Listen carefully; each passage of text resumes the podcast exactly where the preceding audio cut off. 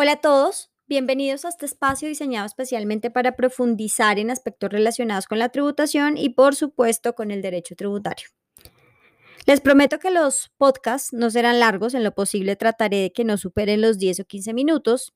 Esto porque para la generalidad de los ciudadanos hablar de tributos no resulta divertido, no es de su interés y aunque es un asunto que nos concierne a todos, probablemente si me extiendo hablando de tributación, ustedes se van a quedar dormidos escuchando este podcast en un transmilenio, en el bus, en sus casas o en las oficinas. Y pues ese no es mi objetivo. La frase tenemos que tributar puede generar grima o animadversión en muchas personas. En general, a nadie le gusta tributar. Nadie quiere meterse la mano al drill para pagar impuestos y no somos conscientes del deber que tenemos como colombianos de financiar las cargas del Estado. Este deber está en el artículo 95, raya 9 de la Constitución, que es un artículo hermoso, casi poético, que nos dice, su deber como colombiano es contribuir con las cargas del Estado en condiciones de justicia y equidad, por supuesto, en condiciones de justicia y equidad, pero contribuir. Yo siempre me pinto a Colombia como una mujer gasolinera, necesitada, eh, muy mantenida y que siempre necesita plata. Pues yo me la pinto mujer, pero ustedes se la pueden pintar hombre o como quieran, perro, gato o gallina. Yo me la pinto como una mujer hermosa, pero sumamente mantenida, a la que le tenemos que enviar plata cada rato, para que tenga mejores zapatos, para que tenga la mejor pinta y para que sea la envidia de sus amigas o la envidia de la región. No obstante, eh, a veces esos esfuerzos de, de pasarle plata a la nación no resultan suficientes simplemente porque nosotros no somos conscientes de ese deber que tenemos de tributar. Tributar no le gusta a nadie. Les propongo el siguiente ejercicio. Los invito a elegir un espacio donde estén reunidos con sus familiares, no sé, sus papás, hermanos, tíos, tías, abuelita, abuelito, esposo, esposa, novio, novio, amigos. Ustedes deciden, los que quieran. Y formulen las siguientes preguntas. El objetivo es analizar la reacción y, por supuesto, las respuestas a estas situaciones que ustedes van a plantear. En la primera situación, ustedes van a proponer a sus familiares, amigos, novios, novias, paso al que quiera, crear un fondo para ir de vacaciones, cuando pase la pandemia, obviamente. Esta iniciativa seguramente resultará atractiva porque tener vacaciones es divertido. Puede ser una prioridad en los hogares colombianos. Todos los hogares colombianos quieren ahorrar para tener vacaciones porque necesitamos un descanso. Ya pasamos mucho tiempo en la virtualidad, sentados enfrente de un computador, necesitamos descansar, necesitamos ir de paseo, necesitamos piscina, necesitamos sol, necesitamos lo que sea. Y eso puede ser una motivación sumamente amplia para ahorrar. Ahorrar para tener vacaciones es un común denominador en nuestras familias. Probablemente las reacciones de sus familiares va a ser, uy, sí, qué nota, ¿dónde vamos a ir? ¿Será en Colombia, fuera del país? Em, pensemos dónde ir, donde haya menos COVID, yo qué sé. Tener vacaciones es delicioso, uno puede tomar fotos instagramiables, eh, generar envidia, yo qué sé. Ahora, después de ver la reacción frente a la primera pregunta, formulen otra situación completamente antagónica a la primera. Propongan que en lugar de ahorrar para vacaciones, se cree un fondo familiar para pagar impuestos, sobre todo los que se vienen en la época post-COVID, esa reforma tributaria que la vemos venir y que la escuchamos en los noticieros. Probablemente esa iniciativa de ahorrar para pagar impuestos no resultará tan acogedora y bien recibida como la primera.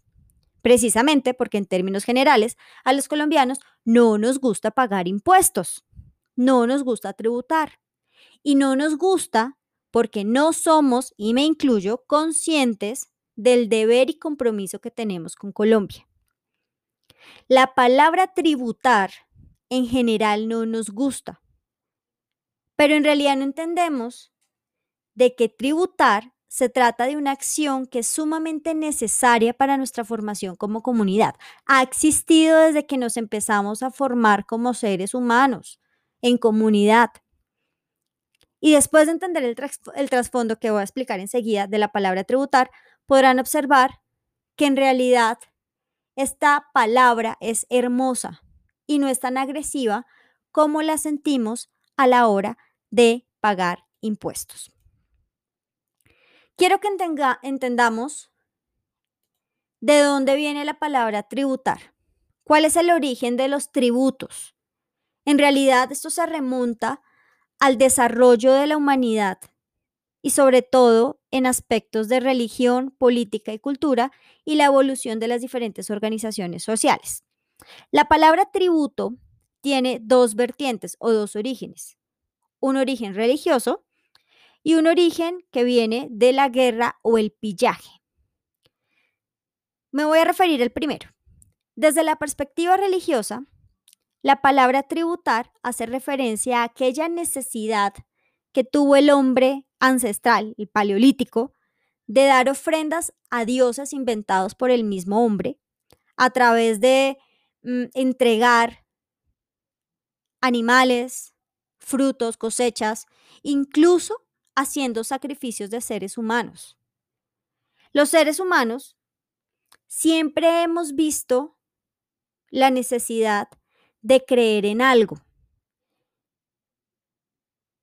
Siempre queremos creer o en un Dios o, queremos encontrar explicaciones a los fenómenos de nuestra vida a través de, de, la formulación de dioses, creación de dioses, o eh, algunos otros creen en la energía, en el karma, en el destino, en yo qué sé, pero es natural que los seres humanos tengamos que justificar cosas que nos pasan en el diario vivir a través de, dioses o de situaciones que nosotros no podemos explicar. Ah, pues así se crean las religiones precisamente.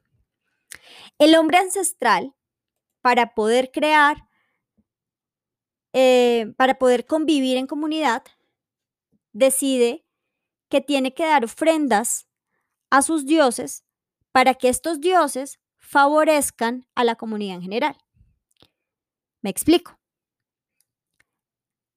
Cuando no llovía, los hombres ancestrales, las primeras comunidades, quisieron o crearon el dios de la lluvia y consideraron que era necesario hacer ofrendas para que ese dios de la lluvia, en su benevolencia, generara lluvia para que pudieran crecer las cosechas. Los hombres ancestrales, en agradecimiento, generaban un tributo. Un tributo que podía ser un sacrificio humano, ojalá no, pero pues pasaba, un sacrificio animal o la entrega de bienes materiales, oro, plata, incluso cosechas. Estos bienes eran entregados probablemente a la persona más vieja de la tribu, de la comunidad, y ésta se encargaba de administrarlos. Se supone que esta persona era quien tenía contacto con Dios y ella era la encargada de trasladarle esas ofrendas a Dios, de hacerle un tributo a ese Dios, de tributar a Dios. De ahí viene la palabra tributar, entregar o hacer una dádiva para que alguien lo administre en favor de toda la comunidad. Posteriormente, en las diferentes organizaciones sociales, y aquí me estoy dando pasos agigantados en la historia, surge la clase sacerdotal, eh, donde ya el administrador de los tributos para Dios, sea cual sea el Dios, de la lluvia, del sol, del que sea, de la tierra, de la fertilidad, de yo qué sé, mm, el administrador de los bienes para ese Dios era un sacerdote. No me estoy refiriendo a ninguna religión en particular, sino a la figura sacerdotal como tal, que pudo ser un chamán, pudo ser eh, un gran jefe aguilita voladora de una tribu indígena o un sacerdote en general. Y esta persona iba a ser la encargada de administrar los bienes para un dios. Eh, esto trasciende a que siempre debe existir una persona que debe administrar los bienes en favor de la comunidad. Y esos bienes que inicialmente eran una potestad que tenían los ciudadanos, se convirtió con el tiempo en una obligación. Y esa clase sacerdotal o esa figura de sacerdote, chamán, gran jefe, yo qué sé, era el encargado de obligar a los ciudadanos o miembros de una comunidad para pagar esos tributos. Los tributos entonces dejaron de ser voluntarios y dejaron de ser agradecimientos en favor de un Dios a convertirse en una obligación que beneficiaba a la comunidad. Precisamente porque muchos de los tributos ancestrales eran eh, comida o cosechas y el sacerdote o el encargado de administrar estos tributos los distribuía en la comunidad de forma equitativa. Y la comunidad ciertamente eh, se, se, beneficiaba o, o, se favorecía y le gustaba la idea de que otros tributaran para que todos se pudieran beneficiar. Así nace la palabra tributar en su vertiente religiosa. En la vertiente de guerra o pillaje, la palabra tributar tiene una connotación mucho menos favorecedora. Hace referencia a cuando los pueblos, ya en grupos de de personas o comunidades un poco más fortalecidas, sentían la necesidad de expandirse y llegaban a la comunidad más pequeñita y le decían, como yo soy superior a ti, como yo soy más grande, debes tributarme, debes ponerte a mis pies y entregarme lo que tienes. Y esto es simplemente porque yo soy más fuerte. Como yo soy más fuerte, tú me tienes que dar tus cosas o tus pertenencias. Casi que se las robaban pero se las robaban bajo ese supuesto. Yo soy un ser superior. Esta versión de la guerra y el pillaje o esta, esta, e, este origen no es mi favorito. Yo prefiero quedarme con el origen religioso porque siento que al final es eso. Siento que al final tributar, pagar impuestos, tasas o contribuciones, es una forma de agradecerle a Colombia por el hecho de ser colombianos y habernos permitido darnos la fortuna de haber nacido en esta tierra. En un podcast posterior, revisaremos el desarrollo histórico de los impuestos desde Egipto hasta nuestros días. Por ahora, simplemente quiero darles la bienvenida a este espacio.